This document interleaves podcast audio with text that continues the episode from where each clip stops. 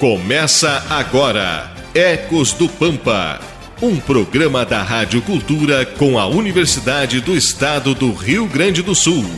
Apresentação Edson Silva.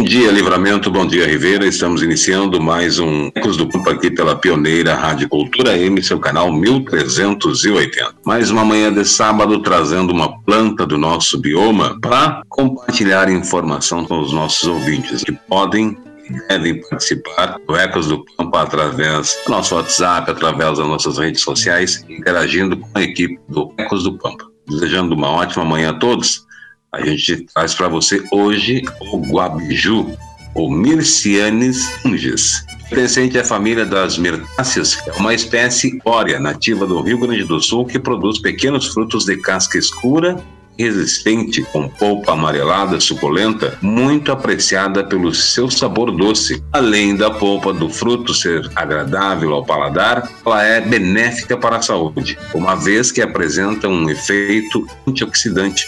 O fruto é utilizado no preparo de geleias, sorvetes e licores. E na medicina popular, indicado para regularizar as funções intestinais. Vamos ouvir o bom dia da professora Adriana neste sábado. Nos fala a respeito do guabiju. Guabiju, que é mais uma planta que a gente está revisitando, não é isso, professora Adriana? Bom dia. Bom dia, bom dia, Edson, Kathleen, Stephanie. Sim, é porque são tantas funções e tantas abordagens que uma espécie, né, que uma planta só tem, então é difícil em meia hora a gente conseguir dar conta, né? Então, por isso, essa é a nossa estratégia de buscar ter mais do que um programa da mesma espécie, né? Só para deixar claro para os ouvintes, né? A gente já falou de outras espécies dessa família, que é a família das mirtáceas. A família das mirtáceas é uma família bem grande e que envolvem frutíferas nativas. Então, araçá, a pitanga, a goiaba, o guabiju, a murta. Tem várias espécies que são tipicamente frutíferas. E tem muitas mirtáceas que a gente nem conhece. Se você vai andar pelos campos, pelas florestas do Pampa, você encontra uma quantidade de mirtáceas que a gente ainda não conhece, não é de domínio popular assim, né? Então, por isso, produzem frutos carnosos. Então, a gente chama de frutos carnosos aquelas aquelas espécies, aquelas plantas que produzem fruto que é suculento, né? Fruto que tem substância, vamos dizer assim, né? Não é aquele frutinho seco que a gente tem que pensar o que fazer. Por isso, a fauna local adora. Não é só os humanos que gostam. A importância ecológica dessa família, ela é de sobremaneira. Por quê? Porque ela tem recurso, oferece recurso alimentar para muitos pássaros, muitos mamíferos. E isso é importante, né, para a gente conseguir manter um equilíbrio das áreas naturais para que as áreas agrícolas também tenham esse equilíbrio. É isso que o ouvinte tem que entender. A gente fala de espécies, por quê? Porque é um recorte para a gente entender que a unidade espécie ela tem essa característica de muitos usos e muitos saberes. Só que a espécie, ela só existe porque ela existe numa rede de outras espécies, animais e vegetais. E essa rede de outras espécies animais e vegetais é tão importante para a manutenção da diversidade do próprio Pampa, como é importante para a manutenção do que a gente chama de serviços ecossistêmicos. E esses serviços ecossistêmicos, quem se beneficia são os humanos. Então, por exemplo, as aves, os animais se beneficiam das mirtáceas porque tem os frutinhos gostosos, né? Nós humanos também é, oferecer fruto é um serviço ecossistêmico, mas esses ambientes naturais, né? E a gente já falou sobre isso, mas nunca é demais. Esses ambientes naturais garantem, por exemplo, a existência de polinizadores para as nossas áreas agrícolas. Hoje em dia, 73% das espécies cultivadas são polinizadas por abelhas. E as abelhas têm suas casas aonde? Não é na monocultura. As abelhas têm sua casa e ela só existe nesses ambientes naturais. Esse diálogo na paisagem entre as espécies que a gente fala aqui, os ambientes que essas espécies vivem, esse diálogo na paisagem com o sistema produtivo é extremamente importante, né? Para a gente também não, como a gente fala da Universidade Estadual do Rio Grande do Sul, a gente tem dois cursos que são cursos que têm um, um, um, olhar de intervenção na paisagem, um olhar social, econômico, produtivo, que é o curso de agronomia e de desenvolvimento rural. Então, a gente olha a conservação dessas espécies sob a perspectiva de um olhar de oferecer trabalho e renda para as pessoas que vivem aqui também, né? E oferecer um ambiente saudável, inclusive, para a manutenção desses serviços, esses servicinhos que não são servicinhos, são servições, né? Que os ecossistemas nos oferecem de graça. Esse ponto é importante, porque às vezes a gente fica muito focado na espécie e não consegue abrir, né, para falar assim: ah, mas qual a importância que a gente falar da espécie tem num contexto mais global do, do ambiente, do território como um todo? Então é sempre bom a gente revisitar isso, essa importância. Falando especificamente, a mirtácea que a gente está falando hoje são as mirciantes. E eu sempre digo para os estudantes que tem uma característica botânica ou visual que é fácil de reconhecer as mirtáceas. As mirtáceas, elas sempre têm folhas opostas. Não quer dizer que todas as folhas opostas são mirtáceas, mas todas as mirtáceas têm folhas opostas. E todas as mirtáceas, elas têm um odor é, característico. Se você pega a folhinha e dá aquela amassadinha, ela tem óleo essencial e ela vai exalar aquele odor. São características fáceis de você, pelo menos quando você vai consegue identificar a espécie, ah, essa é uma mirtácea, fica mais fácil de você identificar quem é, né? No Brasil a gente tem desse gênero, né? Como a gente já falou várias vezes, Mirciantes é o gênero, Pungens é a espécie. Desse gênero a gente tem sete espécies no Brasil sendo que duas delas têm ocorrência aqui, que é a pungens e a cisplatensis. Ela tem vários usos. Queria nessa introdução principalmente levantar esse ponto da importância ecológica, né? Porque ela dá os frutinhos que é escurinho por fora e amarelinho por dentro, né? Olha a sabedoria. Depois a gente vai falar o que, que significa o frutinho que é escurinho por fora e amarelinho por dentro porque todas as cores nos remetem à qualidade química que tem. O indicador da, da cor já nos diz assim, ó, opa, esse aí é rico nesse tipo de substância. E uma coisa interessante é que todas as mirtáceas são designadas, são reconhecidas como superfrutas. Por que, que elas são superfrutas? Elas são superfrutas porque elas são superalimentos porque tem essa característica de ter duas coisas importantes, que são carotenos e antioxidantes. Então, são duas coisas que o mundo, todas as pessoas que vão lá falar com a sua nutricionista, começa a chegar em uma certa idade, começa a querer antioxidante, carotenoides, são coisas que são importantes, que estão na nossa alimentação e hoje em dia muitos suplementam ainda, né? Porque não se alimenta com frutos que tenham essas substâncias. O bom dessas, dessas dicas assim de identificação é que quando a gente não conhece, não tem muita noção de como é a espécie ao vivo e a cores, a gente vai por eliminação. Só de ter alguns passos que já nos digam se é de tal jeito, não é. A gente já vai eliminando até mais ou menos identificar a espécie. E não adianta, quando tem flor ou fruto, se torna muito mais fácil esse processo. Digo por mim que comecei o DRGA e de nativas, assim, conhecia muito, muito, muito pouco. E hoje já é um pouquinho mais tranquilo achar elas aí. E a ameixa, comentei sobre a ameixa ali. A ameixa foi a que eu lembrei agora, que é escurinha por fora e amarela por dentro. Não sei se ela é uma mirtácea. Não, a ameixa não é mirtácea. É, e, e, tem todo um processo de domesticação da ameixa, né? Essas espécies que são muito comerciais, E a Stephanie destacou uma coisa que é interessante, né? A gente, apesar de sermos aqui nativos a gente percebe fazendo curso para os agrônomos, acredito, como para nós que fizemos o DRGA, que a gente conhece muito pouco, né?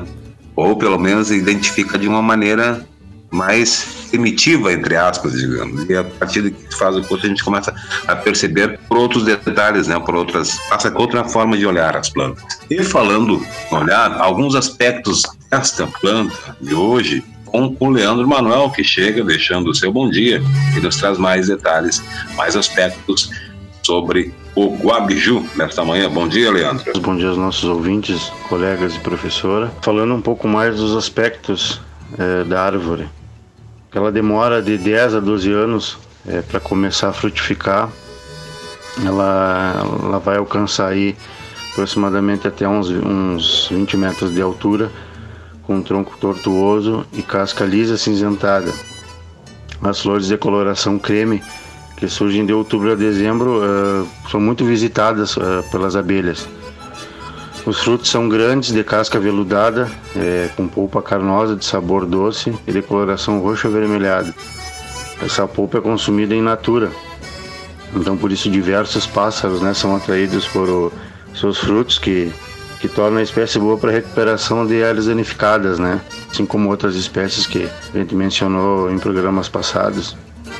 Esses mesmos pássaros, então, uh, fazem o papel né, da, de dispersores né, de sementes. Eles se alimentam também dos frutos, né, também vão espalhando as sementes por onde eles passam. Então o gabiju pode ser utilizado como planta ornamental, apesar de seu desenvolvimento lento, devido à beleza da copa, floração e frutificação. A madeira também pode ser usada na construção civil e na marcenaria de luxo. Cabos de ferramentas instrumentos agrícolas pode ser bem pesada elástica e compacta. Foi mais um pouco dos aspectos dessa árvore. Muito bem, Leandro Manuel, de volta daqui a pouquinho. Agora quem chega deixando seu bom dia é Kathleen Sandin, que nos traz as curiosidades nesta manhã sobre o Coabiju. Agora, no Ecos do Pampa, curiosidades. Bom dia, bom dia a todos. Vamos falar um pouquinho das curiosidades. Em Guarani, o nome do fruto significa fruto com pelugem que se come. Outra curiosidade é que os nomes populares são Guabiju, Guabiroba Açu e Guabiju Açu. Ele também é conhecido como martilo brasileiro. Os guaranis faziam chás da casca para problemas estomacais. E um fato curioso que eu trago sobre o frutinho é que seu extrato apresenta substâncias químicas que podem ajudar a diminuir o efeito da doença de Alzheimer, o que mostra o seu potencial para o desenvolvimento de medicamentos que auxiliam no tratamento dos sintomas dessa doença. Seria isso então que eu teria para contribuir sobre as curiosidades da espécie. Tá certo, Kathleen Sandin. Kathleen destaca uma curiosidade onde fala dessa potencialidade do guabiju para tratamento, né, o auxílio na né, questão do, do, Alzheimer. É uma das doenças que mais acomete hoje os nossos idosos.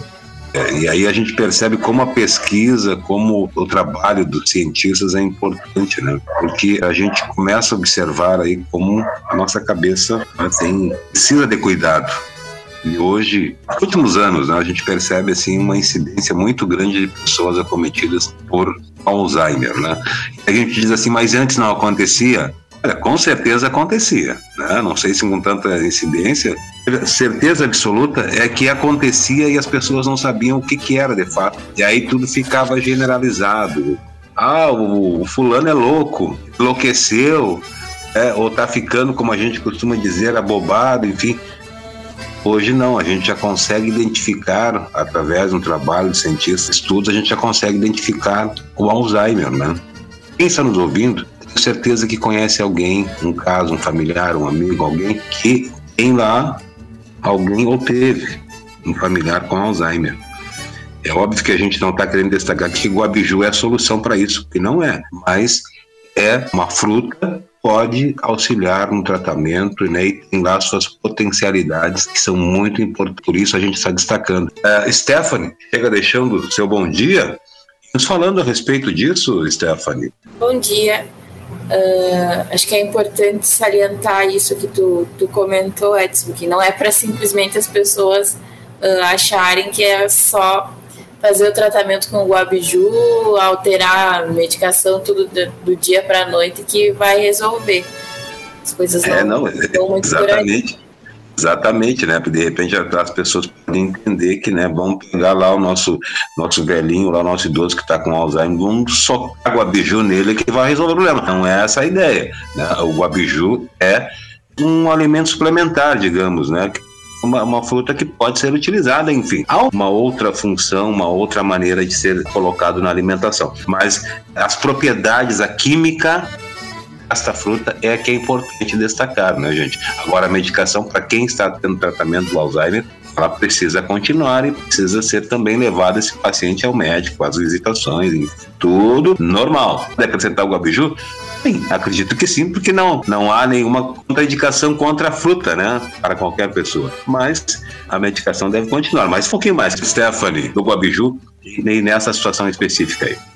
Então tá, uh, esse estudo ele foi feito no Paraná e então tratava dessa de extratos, avaliar extratos do, do guabiju da fruta para o tratamento de, de, Alzheimer. Então a gente sabe que uh, essa demência ela é uma síndrome, né, caracterizada por apresentar alguns déficits nas pessoas que contêm essa, essa alteração aí. Então, as pessoas começam a, a perder a memória, começam a ter alterações de, de humor, isso normalmente em pessoas com idade mais avançada, né? As pesquisas mostram que principalmente naqueles com mais de 65 anos. E enfim, as pessoas começam a, a não conseguir mais praticar atividades que são completamente naturais do dia a dia dessas pessoas, principalmente afetando a memória. Então, ela é uma doença neurológica que afeta todos esses esses aspectos aí das pessoas. E a gente sabe e conhece que é muito complicado uh, cuidar de pessoas que, que têm Alzheimer, né? Tudo se torna muito delicado. Então, para o tratamento, essas pessoas elas precisam tomar alguns medicamentos que, que inibam a, a enzima que atua, que atua, que atua no nosso sistema neurológico e que faz com que apresentem esses, esses sintomas. Então, as pessoas tomam esse tratamento para cuidar dessa, dessa enzima para que ela não, uh, não, não seja, digamos assim, não esteja no auge da, da atuação dela. Então, ela é uma importante neurotransmissora, que a gente diz, presente do nosso, nosso sistema nervoso, essas enzimas. E aí, a questão desse estudo, é, ele foi feito para avaliar o extrato da fruta, das frutas verdes e das frutas maduras sobre a atividade que elas tinham em cima dessas, dessas enzimas, para ver como elas iam se comportar. E aí elas foram aplicadas, esses extratos foram aplicados e foram analisados para ver se o grau de ausência dessas enzimas como reagiam a esses extratos. Digamos assim, eles a, aplicaram os dois tipos de extratos de guabiju e começaram a cuidar como se manifestavam as enzimas no nosso sistema. Se elas diminuiriam, se elas iam aumentar, se continuariam a mesma coisa. E aí a questão toda é que elas uh, causavam a ausência dessa enzima no sistema nervoso. E aí o que o estudo acredita também é que outras mirtáceas possam ter essa característica de conseguir ausentar essa enzima no nosso sistema. E aí é, é uma grande chave, né, de uma espécie nativa que tem essa capacidade aí para uma doença que é tão complicada e que tá aí por todo mundo espalhada, tão difícil de, de tratar, de cuidar dessas pessoas. Tá aí uma possibilidade, ainda precisa de muitos outros estudos, mas tem essa característica de conseguir ausentar a enzima que a se manifestar essas, esses efeitos nas pessoas. Sabe, Edson, que tem alguns estudos que mostram que, é, assim como o Alzheimer, existem outras doenças é, ditas autoimunes, né? As famosas doenças autoimunes. Existe uma relação com a qualidade da alimentação, porque sim, o que acontece? A doença ela não começa hoje, é um processo, né?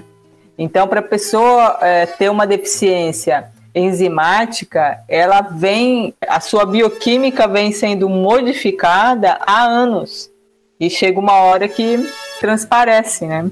Existe uma relação tanto com o alimento quanto com o solo, porque os nossos solos estão pobres também. Então, assim, os nossos alimentos estão pobres porque os nossos solos estão pobres.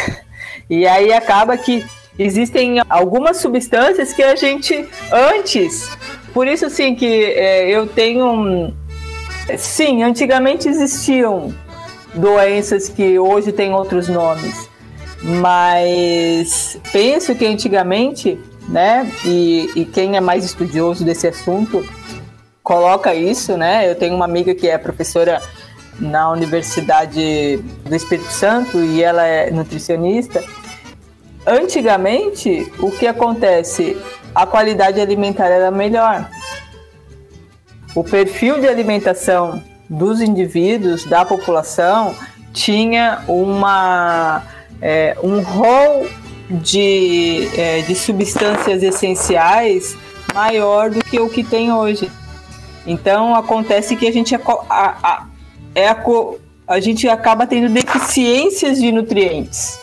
E essa deficiência de nutriente ela é meio silenciosa até o momento que não consegue fazer a síntese, né? A bioquímica não funciona direito e aí começa a aparecer esse tipo de, é, de situação. Por isso que as superfrutas têm sido bastante estudada, né?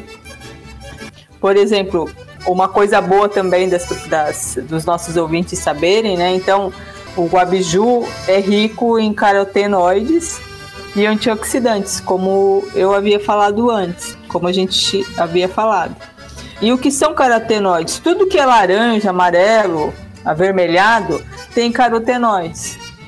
Então são os famosos beta, alfa, gama carotenoides que eles são responsáveis pela respiração celular. Né? Imagina, se a célula não respira, ela começa a ficar doente. Então, se você tem falta de vitamina A, por quê? Porque os carotenoides são é o tijolinho que ajuda a criar a vitamina A. E a vitamina A que é atua na respiração celular e atua também nas substâncias importantes para a sa saúde da retina. Ou seja, se você tem falta de carotenoides, você vai ter falta de vitamina A e você vai ter problema de respiração celular e vai ter problema de retina.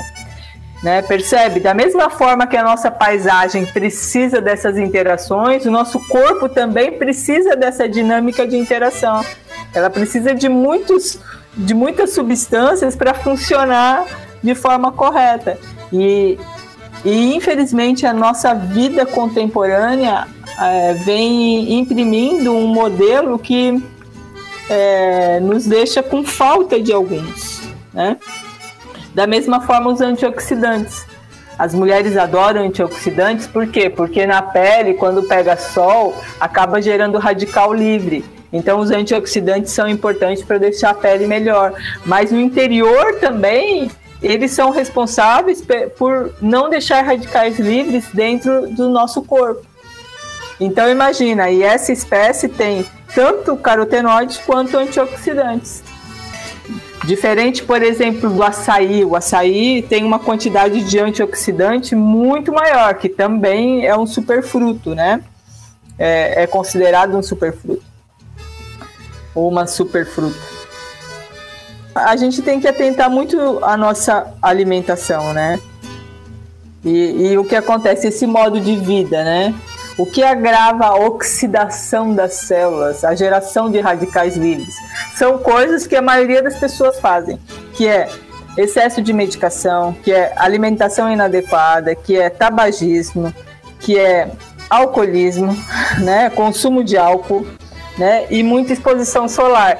Essas é, essas práticas acabam levando a uma propensão, né, à geração de radicais livres. Então, por isso que a alimentação é extremamente importante. Aliás, uma pauta interessantíssima, né? A alimentação nos dias de hoje.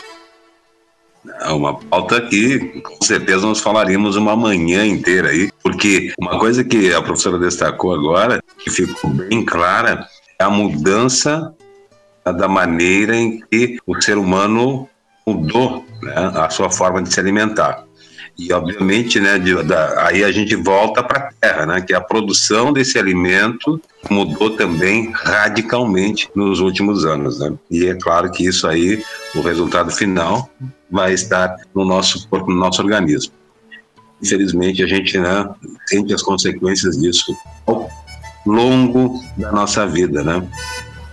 Essa é a verdade precisa ser dita e muitas vezes né, a indústria alimentícia faz com que a gente não veja aquele na parte bonita né, do alimento e aí os detalhes que são importantes, né, que são os nutrientes para a gente, não são ditos, né, que foram modificados, que foram alterados ou que nem existem mais naquele alimento.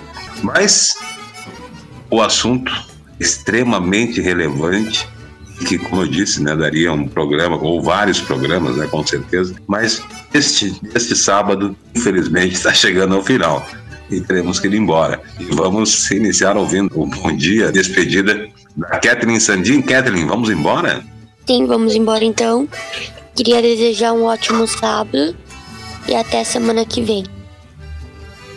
Semana que vem Bom final de semana. Leandro Manuel, vamos embora? Queria agradecer pelo programa de hoje, todos os colegas, professora, deixando um abraço a todos os nossos ouvintes, um bom final de semana, continuem se cuidando e até o próximo programa. Bom dia, bom final de semana, Leandro Manuel. A nossa digital influencer, Ecos do responsável pelas nossas redes sociais. Vamos embora, Manju? Vamos enquanto vocês falavam, eu eu estava pensando aqui que é muito comum a gente escutar que as pessoas antigamente que, que moraram toda a vida em campanha comentam que elas adoeciam muito menos, né? Porque praticamente se alimentavam exclusivamente do que produziam.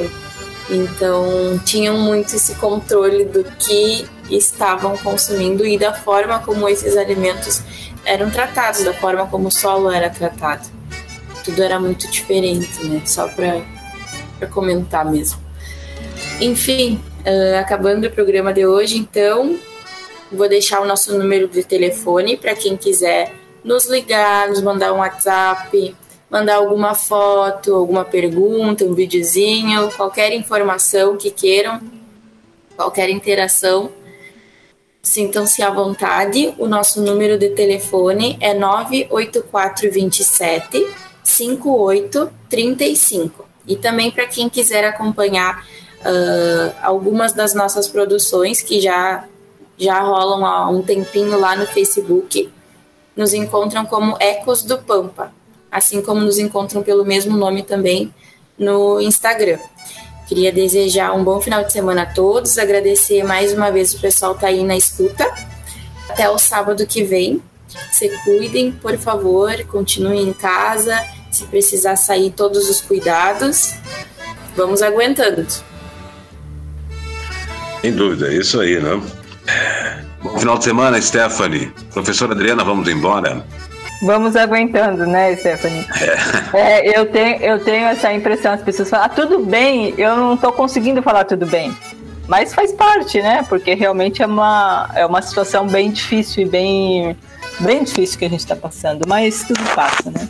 Eu queria dar uma última informação, né? Aqueles que querem plantar guabiju, né? Porque ali, por exemplo, no Passo do Mingote tem um monte de guabiju. Recente tinha um monte de sementes. Então é importante saber que as mirtáceas, aquelas que a gente falou, elas têm uma característica que elas não aguentam, eles não aguentam muito é, é, o armazenamento da semente. Então, sempre quando você pegar uma mirtácea, procure colocar para. Eu quero fazer mudas de mirtácea, de qualquer uma delas, inclusive a guabiju. Quero fazer muda de guabiju, então o que eu faço? Ou eu pego, colho as sementes, seco a semente, tem que tirar a polpinha, porque ela tem polpa. Seco, não no sol, na sombra.